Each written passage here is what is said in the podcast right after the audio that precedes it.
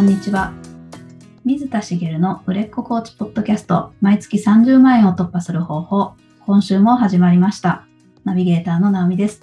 茂さん、よろしくお願いします。よろしくお願いします。明けましておめでとうございます。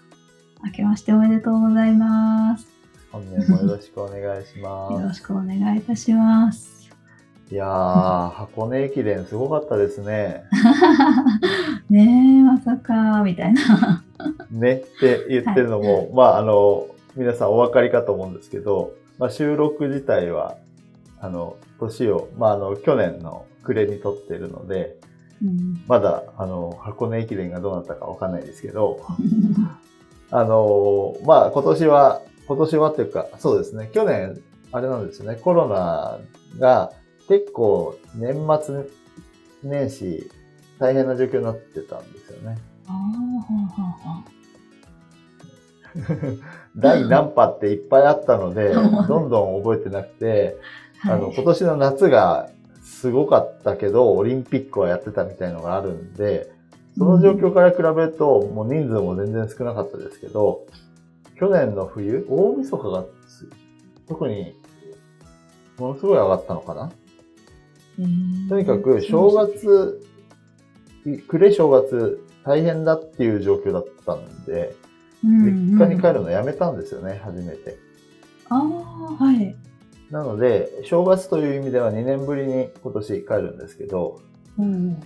まあ、あの、ゆっくりしてこようかなというか、あの、子供もね、どんどん成長してるので、あの、うん。両親に、両方の両親に、こう、可愛がってもらおうかなと思ってますけど、うんまあ、あの、お正月の過ごし方ってね、人それぞれだと思いますけど、直美さんなんか予定あります？ああ、私もゆっくりしつつ、初詣旅行は行きたいなと思ってます。あ、いいですね。はい。その、起業家もそうだし、起業家は自分の時間は自分でコントロールできるので、正月休みにしなくてもいいし、で、起業目指して頑張ってる人って、お正月休みってまとまった時間が取れるので、うん。こう頑張っちゃう人も中にはいるかもしれないですけど、はい。こうね、お正月、今聞いてる方終わった後に言うのもあれですけど、自分でちゃんとこう、体や心や頭を休める時間とか、切り替える時間っていうのは取ってほしいんですよね。うんで、それに都合がいいのが、その、いわゆる、その、一般的な行事だったりするので、年末年始、ゴールデンウィーク、お盆、そういったのって、あの、それをずらしてもいいんですけど、自分で作ってもいいんですけど、あの、そこに乗っかって、そこは休もうとか、そこは遊ぼうとかって切り替えられるチャンスなので、まあ、あの、そういうのを作ってあげると、利用してあげるといいんじゃないかな、なんて思ってます。私も、たっぷりお休みをしてですね、その間は、まあ、思考は働きますけどね、でも実家には帰ると、もうその実家モードになるので、子供の相手と、他の、まあ親とか、あの、まあ妻の実家の方にはちっちゃい子が他にもいっぱいいるので、遊び相手をしたりと、まあこうリフレッシュできる環境があるので、まあそういうのもこう使おうかななんて思っているところですので、もし今こう、年明け、なんか仕事始まって、ああ、でこう後ろ向きに考えてる人がいるとすると、あの、3連休がありますよね。うんそうですね。成人の日のところの今週末かな。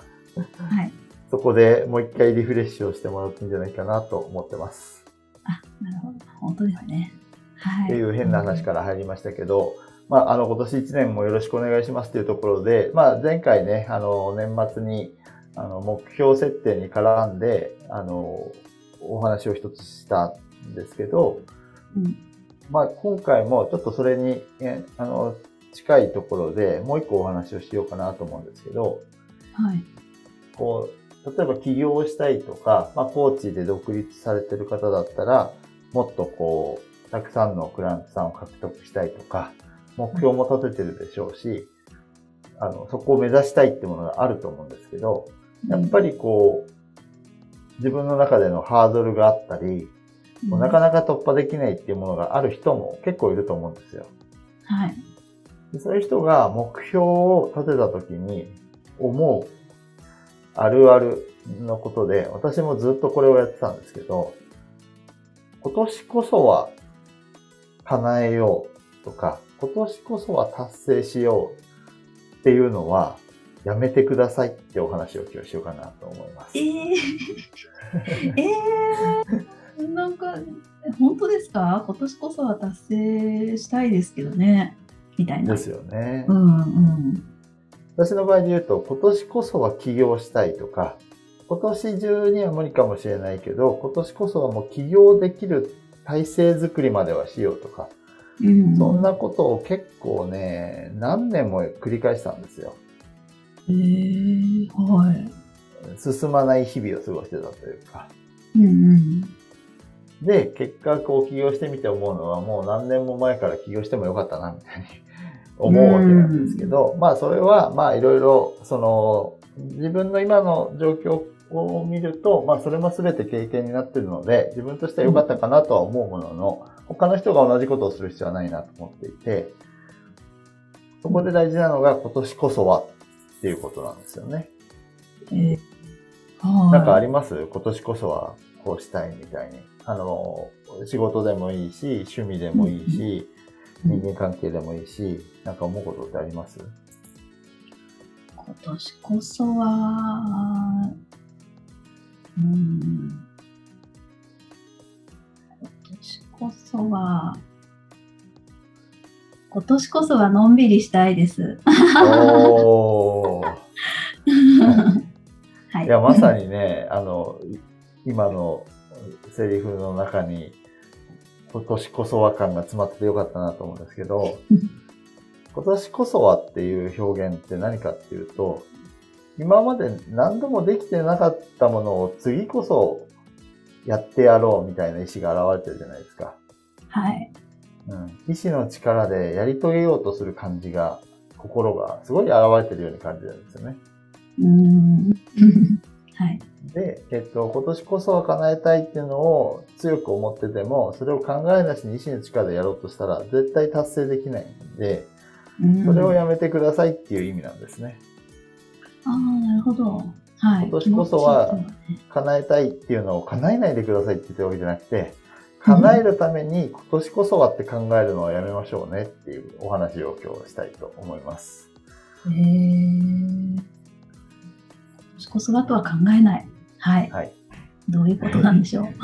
はい。あの、要は、その今年こそは何とかしてやるんだっていうと、その、頑張ろう頑張ろうっていう意志の力を働かそうとするので、うん。直美さんののんびりっていうのはさらに難しいですけどね。頑張ってのんびりしよう、頑張ってのんびりしようって全然のんびりした感じにならないと思うんですけど、はい。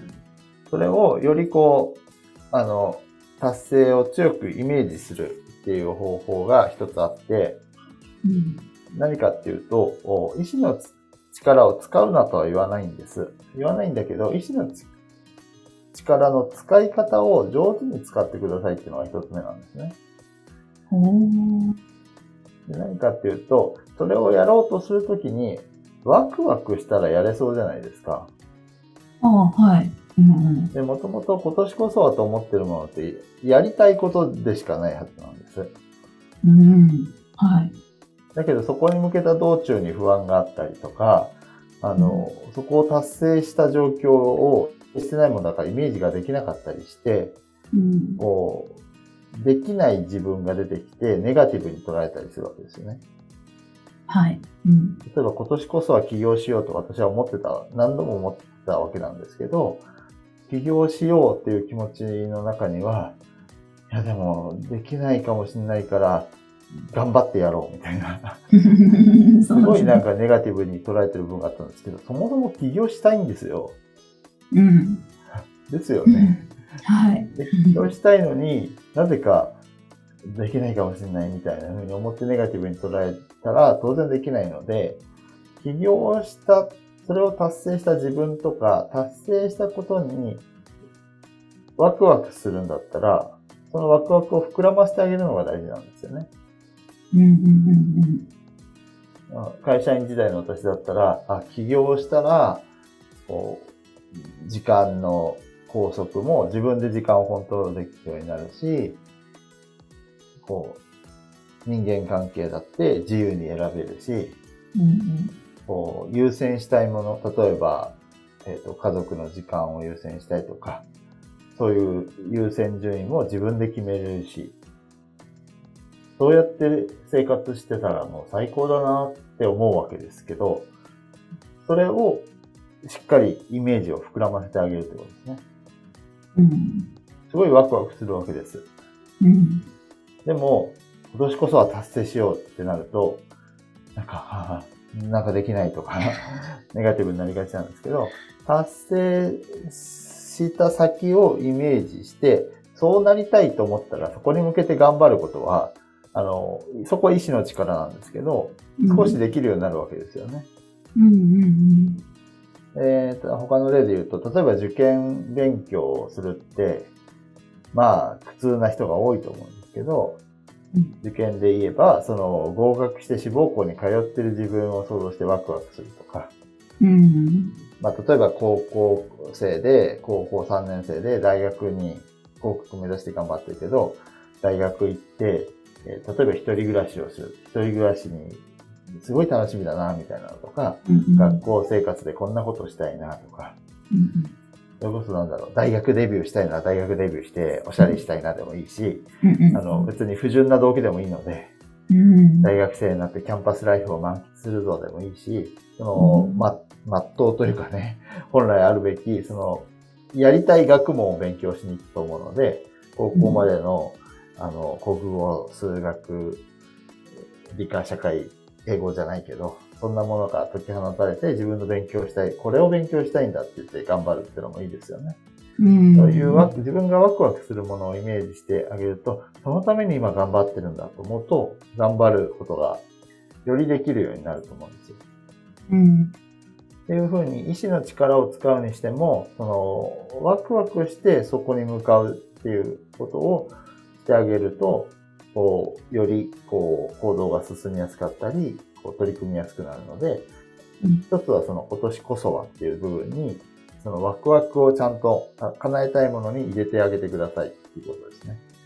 うん。なるほど。そうか。はい。で、さらに言うと、達成した時にワクワクしても、その道中が苦しいって思うわけですよ。受験の例はわかりやすいと思うんですけど、キャンパスライフ楽しみだけど、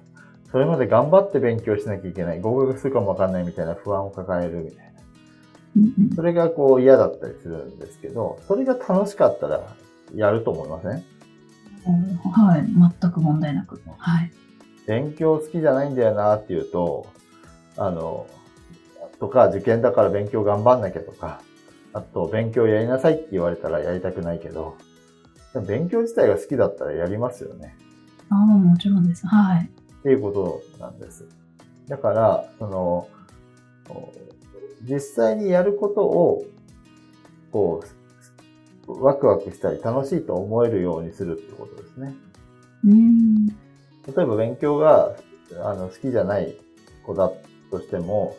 なんかこう部活とかでスポーツとか音楽とかに打ち込める子はいるわけじゃないですか。はいで、それはあの受験の話にしちゃうと、それでは受験は突破できないんだとすると、あの、それを打ち込んでたらダメなんですけどね。勉強をいかに楽しくするかを考えなきゃいけないんですけど、でも楽しいことだったらやるっていうのは理解できると思うんです。うん多少ね、スポーツだって音楽だって、あの、辛いことだってあると思うんです。練習辛いじゃないですか。うんうんだけど、でも、やってるのは楽しいから、ね頑張れる。同じ勉強、勉強は、そんなにやってる目の前のこと辛くないけど、好きじゃないから全然できない、みたいなのあるじゃないですか。例えば、運動部とかで、もうバリバリ毎日厳しい練習をしてる人たちって、普段の勉強の方がずっと楽だと思いません？ああそうん、そこだけ切り取ると。そうですね。授業を聞いて、それを復習してできるようになる。そんなに実は大変なことじゃなくて、それよりよっぽど大変な厳しい部活で、もう体と心を追い込んでやったりするのはできるのに、授業をまともに聞くことすらできないみたいな、よくあると思うんですけど、それってやっぱり好きかどうか、楽しいかどうかってあるんですよね。厳しい練習の中にも好きなスポーツをやってるっていうのがあると、やっぱできたりする。自分もやっぱりバスケ部だったり野球部だった時に、野球部はそうでもなかったんですけど、高校のバスケ部かなり辛かった。辛かった辛くないんだよな。体力的にはきつかったんですけど、楽しかったんですよ。うん。っていう風になるんですよね。うん。なので、あの、楽しいと、その道中やることが楽しいと思えることが大事だなと思うんです。で、さっきの勉強の例で言うと、あの、私は勉強はできる方だったんですけど、やっぱり学校の勉強って好きじゃなかったんですよ。まあ、やらされ感が強かったんですよね。うん。でも、人に教えるのってすごい好きで、今でも好きなんですけどうん、わからないことを聞かれて、答えられるように頑張ってたら、理解度がどんどん増していって、テストではいい点数取れてたみたいなのって、小学校から大学までずっとあったんですよね。大学のとかって、正直あんまり頭の良くない、あの、友人がいて、うん。あの、その友人にこう聞かれたりするんですよ。うん勉強スタートさせないと分かんないんですけど、その友人に答えるために、あの、こう復習したり調べたりしてると、あ、こういうことかって分かって、その友人に教えると。その頃にはその友人は分かってないけど、自分は分かってる。で、そうやって人に教えるの、分かりやすく教えるのとかって得意なんですけど、好きだったので、そういうのはよくやってたんですよね。うん。で、そうやっていくと、こう、こう自分が好きなことで勉強がなぜかできているおーなるほみたいになるわど。けですよ。はい。で、まあ、これはまあ私の場合なので、いや、そ自分はそんな風にできないっていう人もいると思うんですけど、あとは、例えば、その、友達と集まるのって、まあ大体楽しいじゃないですか。はい。だから、塾仲間でもいいし、その、同じクラスメートでもいいけど、それ一緒になってやるっていうとうん、その時間はなぜか勉強ができたりとか、もちろんね、あの、余計な方向にそれることもありそうですけど、うん まあ勉強がね、はかどったりすることもあると思うんです。ああ、なるほど。そういうふう。に、あつ、えっと、勉強自体はそんな好きじゃないけど、勉強する目的で集まれるっていうと、その場に行くのは楽しかったりするわけですよ。うんうん。そういうふうにこう、じゃあ例えば起業したい。で、えっと、コーチングで起業したいと思った時に、じゃあブログを書いた方がいいよねって言って、ブログを書くのが好きじゃないと。そしたら進まないじゃないですか。はい。じゃあブログを書くのをどうやったら好きになるかっていうのが一つの方法ですよね。うん。で、もう一つの方法は、その、受験だったら科目が決まってるけど、起業の道って別に一つじゃないので、ブログを書かなくても起業できる方法はあるわけで、自分がもっと好きなこと、楽しいことで、えー、同じ、ゴールがね、あの、コーチングで起業するっていう同じだったとしても、その通る経路を変えてあげて、よりこう、自分が楽しく進める道にしてあげるっていうこともできるってことですね。うんうん。というふうに、一つ目は、えー達成したときワクワクするようにする。で、二つ目は、その道中そのものを楽しくしてあげる。うんうん。っていうことをやってあげるっていうのが大事ってことですね。うん。で、もう一つすごい大事なことがあって、今まで触れた中にも含まれてるんですけど、意志の力を使うのは無理なので、無理というか限界があるので、うん。意志の力じゃなくて環境を作ってくださいっていうことですね。うん。環境。はい。これも今までたくさん言ってきたんですけど、あの、たくさんというのは過去に環意志の力じゃなくて環境を整えることで達成してくださいっていう話をいっぱいし過去にもしてるんですけど、今お話しした中で言うと、友達と集まることでできるようになる。これ環境を変えてるんですよね。一人で黙々とやるのはできないけど、と友達と集まって、例えば、この問題わかんないって言って友達に聞いて、え、これってこうじゃない？こうじゃないって言いながら解くと、なんかこう雑談してるようで勉強して人と理解ができたりするじゃないですか。うんうん。で、その中で一人解ける子がいたら全員解けるようになるわけだし、それって環境の影響なわけですよね。そこに意思はあまり介在してなくて、うん。